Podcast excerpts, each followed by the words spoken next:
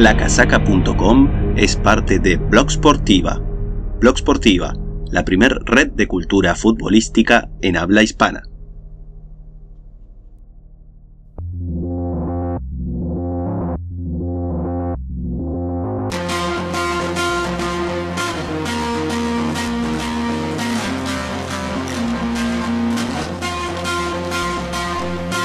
Bienvenidos nerd camiseteros al único podcast oficial, original, Match, versión jugador de utilería, Formotion, TechFit, Matchworn, Vapor, Aeroswift de lacasaca.com. Bienvenidos amigos de lacasaca.com a este nuestro tercer episodio del podcast de La Casaca.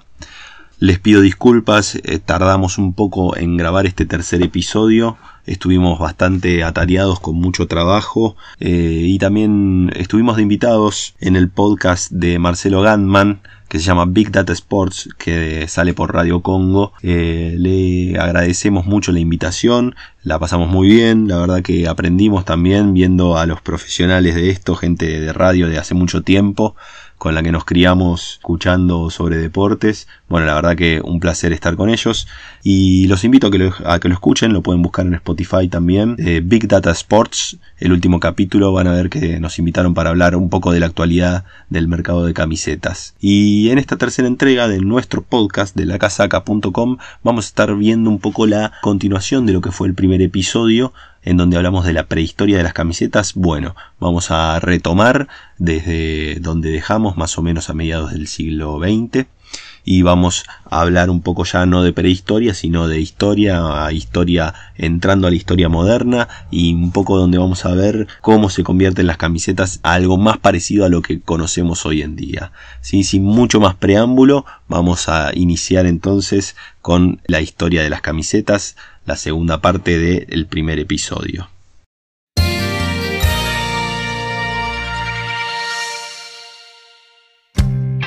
La historia de las camisetas. Nos habíamos quedado en ese primer episodio a mediados del siglo XX, luego de la guerra, de la Segunda Guerra Mundial, ¿sí? en el periodo de posguerra, ahí es donde empieza a haber algunos cambios. En 1945 más o menos que termina la guerra mundial, bueno, hay un gran racionamiento de todo, hay una recesión económica importante y también hay mucho, mucho trabajo que hacer construyendo, reconstruyendo ciudades en Europa en Inglaterra también precisamente. Entonces el fútbol que era un hobby, que era un divertimento, empieza a ser un poco relegado por esos temas que eran más importantes, por todo el trabajo que había que hacer y también porque no había mucho dinero para eh, inyectarle al fútbol creciente. Entonces, digamos que un poco que se estanca todo lo que tiene que ver con el fútbol y con ello también esa evolución de las camisetas que se venía dando tan apuradamente cuando habíamos terminado el episodio anterior hablando de los, los Humphrey Brothers que habían creado Umbro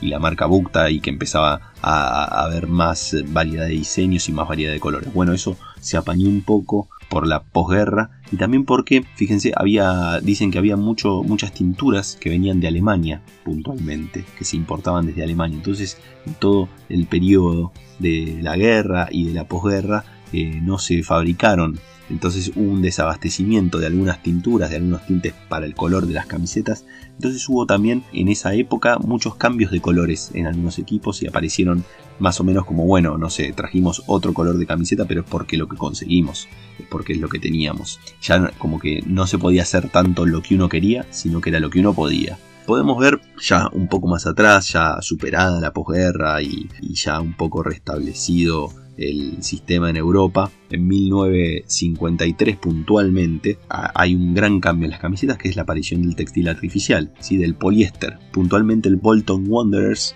¿sí? en 1953 en la final de la FA Cup. Muy interesante porque esto se puede ver, se puede buscar en YouTube 1953 final de la FA Cup y increíblemente hay imágenes muy buenas de la transmisión, eh, lo cual en esta parte del mundo es realmente difícil imaginar buenas imágenes de televisión del 53, pero bueno, los ingleses sí lo tenían ya bastante abordado el tema. Y se puede ver esto, que es que el Walton Wanderer salió con un novedoso kit de, tela brillante. ¿sí? La tela brillante es porque era poliéster, era tela artificial. Y van a poder ver una camiseta blanca con mucho brillo y un short negro también brilloso. ¿sí? Lo cual hoy es muy normal ver, vemos las camisetas de fútbol, las telas son brillosas porque es poliéster. Pero bueno, entonces cuando las telas eran algodones, telas eh, naturales, apareció este textil artificial que es el poliéster, que hoy conocemos y vemos como un más de todas las camisetas. Surgió ahí y surgió ¿por qué? Porque el poliéster, a diferencia del algodón, no absorbe la transpiración. Eso hace que la tela si uno salió a correr alguna vez, o bueno, si alguien sudó en un día de calor con una remera de algodón, la remera de algodón se moja toda y se queda pegada en el cuerpo inmediatamente y absorbe el, sudor, haciéndola también mucho más pesada. Eso no pasa eh, de la misma manera con una tela de, de, poliéster. El poliéster no absorbe tanto la transpiración, entonces no se pega en el cuerpo y se mantiene más liviana y también es mucho mucho más simple para lavarla, tiene mucho menos cuidados y no solo que menos cuidados, sino que se lava, eh, se mantiene mucho mejor el color, eh, mantiene mucho mejor la forma y se seca también rápido. Recordemos que estas camisetas no era como el día de hoy que los jugadores usan una camiseta por partido y, listo. Eh, estas camisetas había que usarlas muy seguido porque tenían un juego, un par de juegos y con eso tenían que arreglarse. Entonces era muy buena la, incursión del poliéster y cambió realmente. luego todos los equipos empezaron a tomar esa nueva tecnología de fibras artificiales para sus camisetas. Justamente en 1954, un año después para el Mundial, Umbro le hace a Inglaterra un kit totalmente renovado, digamos, renovado a nivel tecnológico. Eh, y fíjense cuáles eran las novedades. Era un cuello en B un poco amplio. ¿sí? Ya un cuello en B era una gran novedad, porque las camisetas todavía eran polo o eran camisas o eran media cartera. Entonces ya que no tengo un cuello grandote y camisero, era una novedad. ¿sí? Un cuello en B una manga corta también una novedad, digamos. Una manga corta y no solo corta, sino un poco más corta. Y iba mucho más arriba del codo. Y también una tela muy liviana, ¿sí? de poliéster eh, y muy elástica, lo que daba la posibilidad también de que se fuese más pegada al cuerpo. Lo cual ya se, veía como una cosa que iba a ayudar a los movimientos del jugador y sobre todo también no iba a haber tanto tironeo, no, no podía haber tanto forcejeo eso fue una introducción de un montón de cambios que para entonces fueron una revolución y fueron copiados por todos, por todas las empresas que fabricaban camisetas, esta camiseta de 1954 de Umbro para Inglaterra. Aparte, en esa misma época ya empezaban a aparecer las medias de nylon, eh, antes las medias eran de algodón pesadas que se, se, manchaban enseguida y que también quedaban como una cosa muy tosca, muy pesada en los pies de los jugadores empezaron a aparecer las medias de nylon mucho más livianas, eh, mucho más fáciles de lavar, mucho más resistentes, mucho más elásticas. Y bueno, eso también fue importante junto a, la a los cambios que estaban apareciendo también los botines. Los botines empiezan en esa época a ser un poco más bajos y no esas viejas botas de fútbol que, que todos, digamos, tenemos en la memoria cuando pensamos en el fútbol de principios de siglo. En 1962 empieza el cuello redondo a reemplazar ese cuello en B que había impuesto Umbro en 1954 y que todos habían tomado como lo mejor para jugar al fútbol. Bueno, en 1962 empiezan a aparecer los cuellos redondos que los reemplazan un poco la gente agotada ya, o más, que nada por cambiar el estilo. Sí, las camisetas ya son más livianas, ya son más ajustadas y ligeras. Los shorts son más cortos, empiezan a, subirse los, eh, la altura de los shorts eh, recordemos que ya estamos en el 60, ya hay un poco más de, liberación en todo sentido. Y la simplicidad, lo sencillo era lo elegante. Y también empezaba a haber muchos cambios que tenían que ver con mejorar el rendimiento deportivo. ¿sí? Ahora sí se podía implementar tecnología y también se podía eh, hacer cosas que mejoraran, digamos, la performance deportiva ¿sí? de los players. Lo que tiene que ver con, por ejemplo, levantar los shorts que sean más cortos, era para dar mejor movilidad a las piernas, que las camisetas sean más livianas, que sean más eh, ajustadas, también tiene que ver con todo tecnologías, pequeñas cosas, cambios para mejorar la jugabilidad, digamos, de lo, con esas camisetas. En 1968, fíjense qué curiosidad, se empieza a jugar de noche, ¿sí? con luz artificial. Esa luz artificial hace que estos kits de poliéster brillaran, brillaran especialmente, mucho más que con la luz del sol. Entonces los kits blancos empiezan a hacer furor. no solo porque son más económicos, sí, ya habíamos hablado de que un kit blanco es más económico, o era entonces más económico que uno a color, sí, porque no llevaba ningún tipo de tintura, sino que aparte, al ser esos kits blancos de poliéster brilloso, a la noche, con luz artificial, a los espectadores les fascinaba, ¿sí? Y se veía todo muy, muy, muy llamativo. Entonces empiezan los kits blancos a ser una especie de moda. Todos empiezan a tener kits blancos de nuevo, alternativos al menos. Para ese mismo año, en el 68, fíjense, traigo un dato fuera de Inglaterra, de, en Francia, el Valenciennes, tiene el primer sponsor, usa el primer sponsor, o al menos el primero que tenemos nosotros en mente, el primer sponsor eh, en su camiseta. Esto ya implanta una especie de semillita ahí de que va a haber un, negocio para hacer con camisetas. ¿sí? En el 69, en, volviendo a Inglaterra, se prohíben las camisetas negras y las camisetas azul marino oscuro, porque iba a ser un color que iba a ser dedicado exclusivamente para los árbitros. Entonces, para que no se confundieran, ya no podía haber camisetas negras ni podía haber camisetas de color azul oscuro.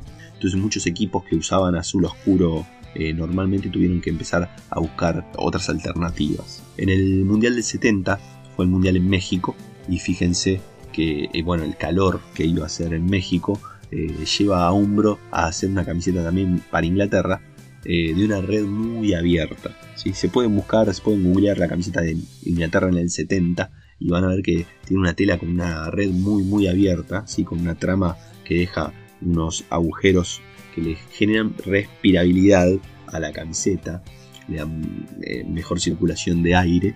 Y bueno, eso realmente fue furor, digamos, o fue algo como muy, muy bueno y muy novedoso, muy aceptado por los jugadores, sobre todo para los lugares donde hacía mucho calor. Pero fíjense también que eso le da mucha menor fuerza al kit. Entonces eso estaba bien para selecciones de primer nivel o, o, algunos equipos poderosos, ¿sí? Pero para todavía la mayoría de los equipos que tenían algunos pocos kits, seguía siendo preponderante el buscar una prenda que tenga fuerza, ¿sí? que tenga aguante y que pueda ser utilizada muchas veces. Entonces eso estuvo bien, pero estuvo bien para un nivel de equipos que podía darse ese lujo de tener una prenda débil, pero muy liviana y muy aireada. De todos modos, eso después fue mejorándose, fue, fue, evolucionando, o sea, fue por ahí el, el lugar, ¿no? En el 70, también otra curiosidad que se da en Aston Villa, sale con una camiseta que tiene el cuello en B, pero con solapa. ¿Saben qué es? Con, la solapa, con, con una especie de, de cuellito polo, pero en cuello en B. Eso que hoy nos parece lo más normal del mundo, no se había hecho hasta entonces y fue una moda inmediata. Los otros clubes todos vieron eso, ese cuello, y todos lo copiaron enseguida. Un furor inmediato y todos los clubes de golpe tenían un cuello en B con solapa. Bueno, acá aparece una cosa muy, muy importante para la historia de las camisetas, ¿sí? la aparición de la marca Admiral inglesa. Eso se dio a mediados de los 70, en 1973, si mal no recuerdo, que apareció Admiral firmando un contrato muy especial con Leeds, con el equipo Leeds inglés, y firma un acuerdo en el que hablaba de rediseñar el uniforme, protegerlo con un copyright y crear la figura de réplica oficial para comercializarla. O sea, iba a ir mucho más allá de vestir al equipo de fútbol, sino que iban a rediseñar la camiseta, a ponerle un copyright, digamos, un derecho de autor, para poder comercializarla como réplica oficial. ¿sí? Eso era una locura entonces, nadie se le había ocurrido hacer un negocio de ese estilo. Y bueno, es para hablar un podcast entero, que probablemente lo hagamos más adelante, sobre Admiral y sobre cómo revolucionó, sobre cómo implantó esa semilla de, del negocio de las camisetas de fútbol. Porque digamos, antes de esto, si uno quería tener una camiseta de Leeds que era jugada de blanco, agarraba y compraba una remera blanca. si No se comercializaban las camisetas de fútbol, eran solo para los que jugaban al fútbol. Pero imagínate que uno quería tener, uno podía comprar cualquier camiseta blanca, no sé, bordarle un escudo eh, y no pasaba nada. Lo que hace Admiral es decir, no, ahora nosotros vamos a fabricar la réplica oficial y este diseño tiene un copyright, ¿sí? no se puede copiar, eh, no se puede realizar manualmente o caseramente. Ahora nosotros lo vamos a vender con el consentimiento del club, por el acuerdo que tenían.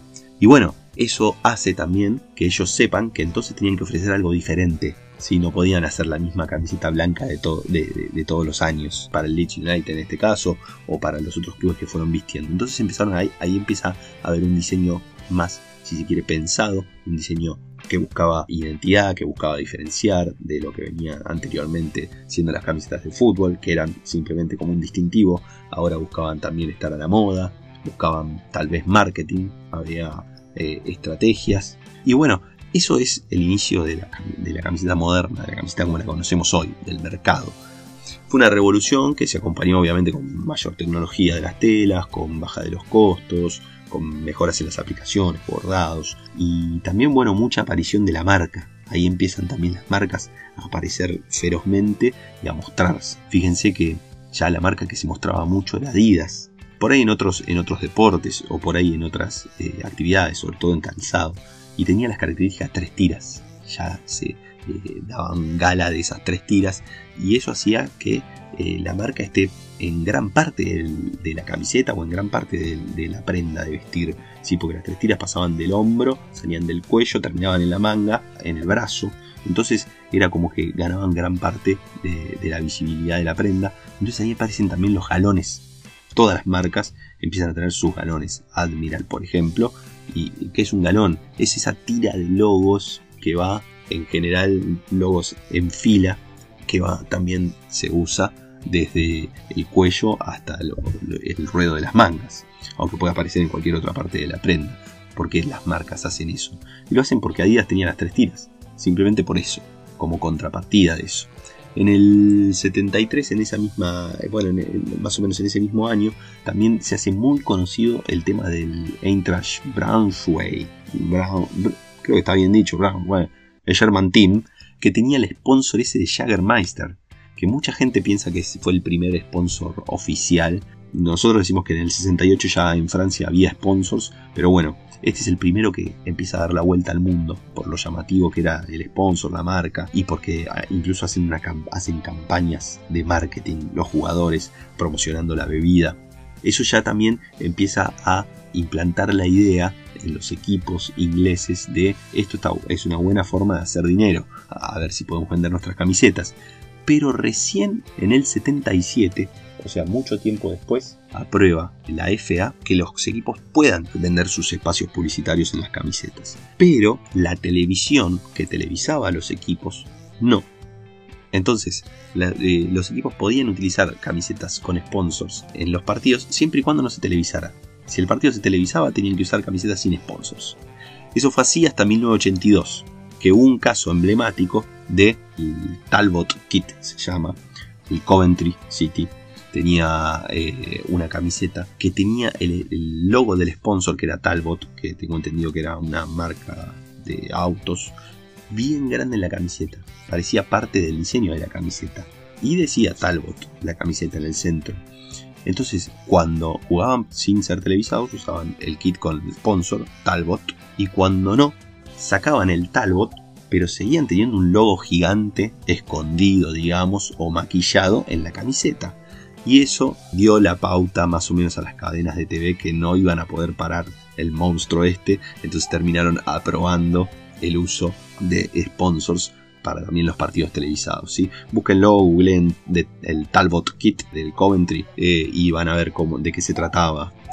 Era un, sponsor based shirt, como decimos nosotros, una camiseta que estaba diseñada en base al sponsor. Bueno, eh, ya a fines de los 70 estaba comprobado que había revolucionado todo Admiral y bueno, Bukta, Umbro, Adidas siguieron ese camino, empezaron a, comercializar camisetas, a hacer las réplicas, sobre todo para chicos, los chicos fueron los que empezaron a querer verse como los jugadores de fútbol, entonces ahí es donde empieza esta locura por comprar camisetas o por tener las camisetas de fútbol oficiales. Bukta, Umbro, Admiral, Adidas, Puma empiezan a, seguir el modelo de negocios de Admiral. Y fíjense que Admiral no duró tanto, no pudo aguantar tanto tiempo a gran nivel porque, bueno, básicamente yo creo que habían creado un monstruo demasiado grande que no supieron cómo, cómo alimentarlo. Que no, no, es que no supieron, no podían. Eran, era una empresa chica de Leicester. Y bueno, Adidas, Umbro, que ya estaban en el ruedo, tal vez no habían tenido la idea pero sí tenían los medios. Entonces fueron ellos los que aprovecharon esa jugada y replicaron y se quedaron con el negocio. En, 1980 igual para seguir hablando medianamente lineal y no decir que Admiral creció en el 73 y murió en el 80 llegó a la selección inglesa, creó el kit, uno de los kits más icónicos de la selección inglesa, aquel que tiene eh, los hombros con líneas azules y rojas y un cuello en B bien pronunciado. Y bueno, hasta el día de hoy es muy recordado. También, siguiendo hablando de este tema de, los sponsors, en el 81 se empiezan a, comercializar espacios publicitarios por grandes sumas, ya empieza a haber grandes sumas de dinero metidas ahí, de empresas que querían publicitar en, el fútbol, y Adidas también, con contratos fuertes entra en Inglaterra con el Manchester United, con el Liverpool, con el Arsenal luego, en el 81 las mezclas de algodón, de, otros textiles fueron totalmente reemplazados por el poliéster, pero sobre todo surge el proceso novedoso de la sublimación, que bueno, es un tema también para adentrarnos en otro momento de cómo funciona la sublimación, pero bueno, es una forma de aplicar colores y diseños a gusto en una tela de poliéster, ¿sí? entonces eso dio muchísima libertad al diseño y ahí es donde empezamos a ver a mediados de los 80 que empiezan a haber kits camisetas con diseños mucho más extravagantes de lo que veníamos pensando. ¿Y por qué? Porque podían. Porque ahora podían diseñar y así surgen camisetas como la Dinamarca del 86, el kit renovado de, Francia en el 84. Fíjense, en el 84 también se da otra cosa medianamente histórica, aparece el primer kit especial, digamos la, la primera edición especial que fue por el centenario del Derby County, de marca Admiral también. Fíjense el marketing para vender una camiseta. O sea, antes las camisetas eran titular, alternativa que prácticamente no se comercializaba, pero ahora apareció esto de, ah, ahora hacemos una edición especial, ¿sí? En honor a, en este caso, el centenario. Pero bueno, es el primer edición especial, hoy ya vemos edición especial por casi cualquier cosa, pero bueno, 1984 fue ese primer kit centenario del Derby County. ¿sí? Luego eh, vimos muchísimos a finales del siglo XX que empezaron a salir de todos los clubes. Centenario cuando cumplían sus 100 años era un, todo un evento y una cosa especial y para coleccionistas. Y ahí es donde empieza a ver la, eh, ver la beta de negocio de la edición especial para coleccionistas o como un objeto preciado con valor extra para el hincha. Bueno, como veníamos diciendo, la revolución de la sublimación hace que los diseños, digamos que la cabeza de los diseñadores puedan volar por los aires y, hacer cosas de todos los gustos. En el 86, la camiseta de Dinamarca de Hummel es tan recordada. Bueno, nosotros, para cualquier nerd camisetero, es una pieza clave, este, pero también es una pieza clave para, para la historia de las camisetas, porque fue prácticamente el primer template, o sea, fue el primer diseño que fue tan, tan, tan bien tomado por el público, y no solo los daneses ¿sí? Por todo el mundo en el, Mundial del 86 casi cualquiera te va a decir que la camiseta era la danesa, porque era una locura, porque era lo impensado. Tanto, tanto, tanto éxito tuvo esa camiseta que los equipos que vestían Hummel decían que haceme la camiseta como la de Dinamarca, ¿sí? Y a Hummel también vio que eso le servía, ¿sí? Porque hacía una identidad de su propia marca. Y entonces hubo montones de camisetas o montones de equipos que usaban Hummel que tuvieron su versión de la camiseta danesa. El Coventry City, el, creo que el Aston Villa, el Sunderland, o muchos equipos, sobre todo en la liga inglesa, donde ya Hummel estaba, estaba instalado, que eh, les hicieron su réplica en los colores precisos, pero de la camiseta de Dinamarca del 86.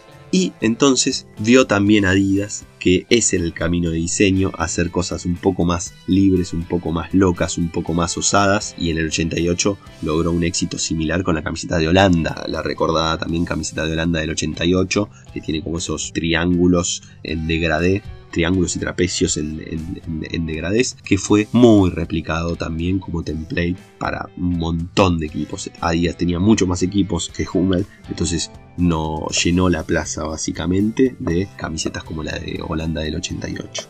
Fíjense que los diseños eh, la idea era hacer diseños novedosos, intrincados, eso hacían que la gente empiece a ver que la camiseta de fútbol era una cosa especial, no era simplemente la camiseta blanca de todos los años, digo blanca por un default, ¿no? Si sos hincha del Real Madrid, ah, era la camiseta blanca de todos los años. Entonces como que ya empezaba a ver una cosa de la novedad y de decir, no, la camiseta esta temporada es diferente y las ganas también de decir, wow, esa camiseta blanda, la quiero comprar. Y ah, también empezaban a evitar la piratería porque era muy fácil copiar un kit antes. Ya cuando el diseño es impensado, ya eh, era mucho más difícil. Eh, más con las técnicas de sublimación que eran muy avanzadas para entonces. Hoy cualquiera lo puede hacer, pero eh, entonces era, era toda una novedad que la camiseta no sea simplemente un pedazo de tela liso. Entonces para evitar la piratería que ya empezaba a nacer junto con el negocio que estaba explotando. Yo creo que más o menos podemos estar cerrando acá como la etapa moderna eh, de las camisetas, o, bueno, no sé si moderna, pero como ir cerrando acá, podemos hablar del 90, podemos seguir con la camiseta de Alemania, ¿sí? el apogeo eh, y caída también luego de Adidas, también si vamos a hablar de templates, lo que fue la camiseta de Alemania del 90, probablemente más replicado aún que la de la de Holanda del 88, bueno, el apogeo total de Adidas. En el 92 se inyecta muchísimo dinero en el fútbol. Empieza a haber TV, patrocinios, contratos, se empiezan a regular ligas. Bueno, justamente la Premier League se regula y se relanza. Eso hace explotar el tema de, las camisetas porque empiezan a ser un, must de los fans tener las camisetas. Surgen los third kits, las terceras camisetas, que es simplemente un modo de tener una camiseta de venta extra, ¿sí? digamos. El third kit no tiene realmente una utilización en el juego, sino, o sea, no es una necesidad deportiva, sino más bien comercial, puramente comercial. Eh, justamente ese third kit empezaba a ser un lugar específico para hacer diseños más osados, ¿sí? y así estimular el mercado. También pasa que justamente cuando regulan la Premier League, sacan esa eh, restricción de usar negro y azul oscuro que, era, que iba a ser solo para los árbitros. Los árbitros ya en el 92 y para mediados del 90 iban a tener camisetas amarillas, camisetas de diferentes colores estrambóticos, entonces los clubes podían hacer camisetas negras. Y ahí aparece una moda del negro que todas todos los clubes empiezan a tener camisetas negras o oscuras, sobre todo en esos third kits. También en el 93 podemos hablar de Nike que ingresa en el mercado puntualmente en el mercado europeo, ¿sí? en el mercado donde estaba el fútbol, bueno, con el Arsenal, con el PSG, con el Borussia. Ingresan con una impronta muy propia, ¿sí? unos diseños bien americanos. No hay ninguna duda de que ellos le pusieron, pusieron su firma de entrada. ¿sí? Si uno veía lo que estaba haciendo Adidas, lo que estaba haciendo Puma, llega Nike con rayos, con píxeles, con un montón de cosas muy, digamos, verborrágicas a nivel diseño. ¿sí? Y justo entra en la caída esa de,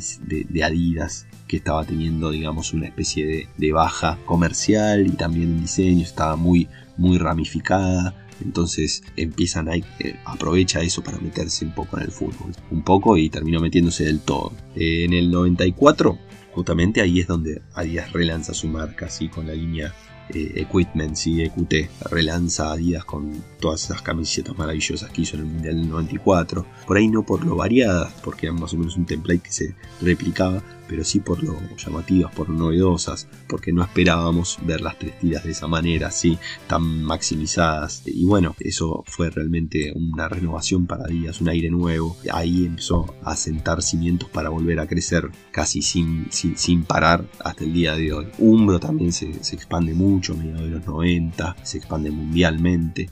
Sus camisetas son muy recordadas por todos nosotros, porque la verdad que tenían aparte de diseños extravagantes, sí, y fuera de lo comunes, a veces hacían guiños retro que eran maravillosos y las camisetas tenían excesivos detalles, tenían detalles, tenían etiquetitas, tenían un montón de cosas que hacían que era lo que se buscó en esta época, ¿sí? realzar la camiseta de fútbol, no era una, una remera cualquiera, eran muchos detalles que le iban a dar valor agregado al producto para poder validar el precio. El precio de una camiseta de fútbol se valida en base a todas las cosas que le agregaron en esta época que después fíjense que en los últimos años empezaron a quitarle las cosas, pero el precio siguió quedando alto.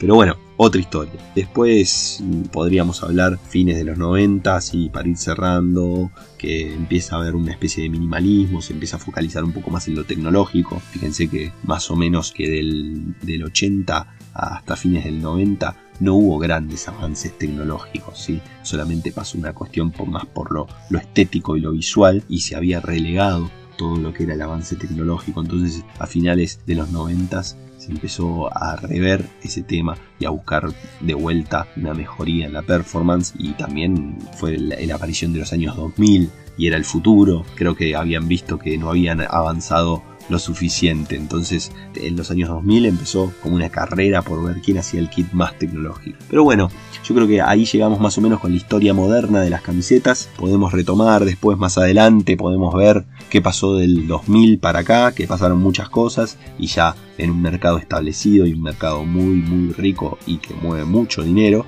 Pero bueno, hasta acá vemos lo que es la historia de las camisetas un poquito más parecido a lo que conocemos hoy. ¿sí?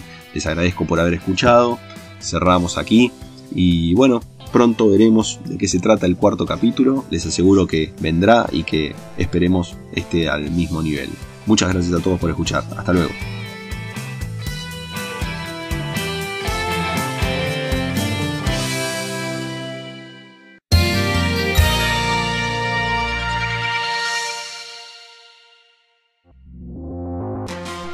Esto fue el podcast de La Casaca. Recuerden que pueden comunicarse con nosotros a través de Twitter con un tweet o por DM. También pueden enviarnos mail a lacasacablog.gmail.com. Cualquier sugerencia será atendida. Muchas gracias por escucharnos.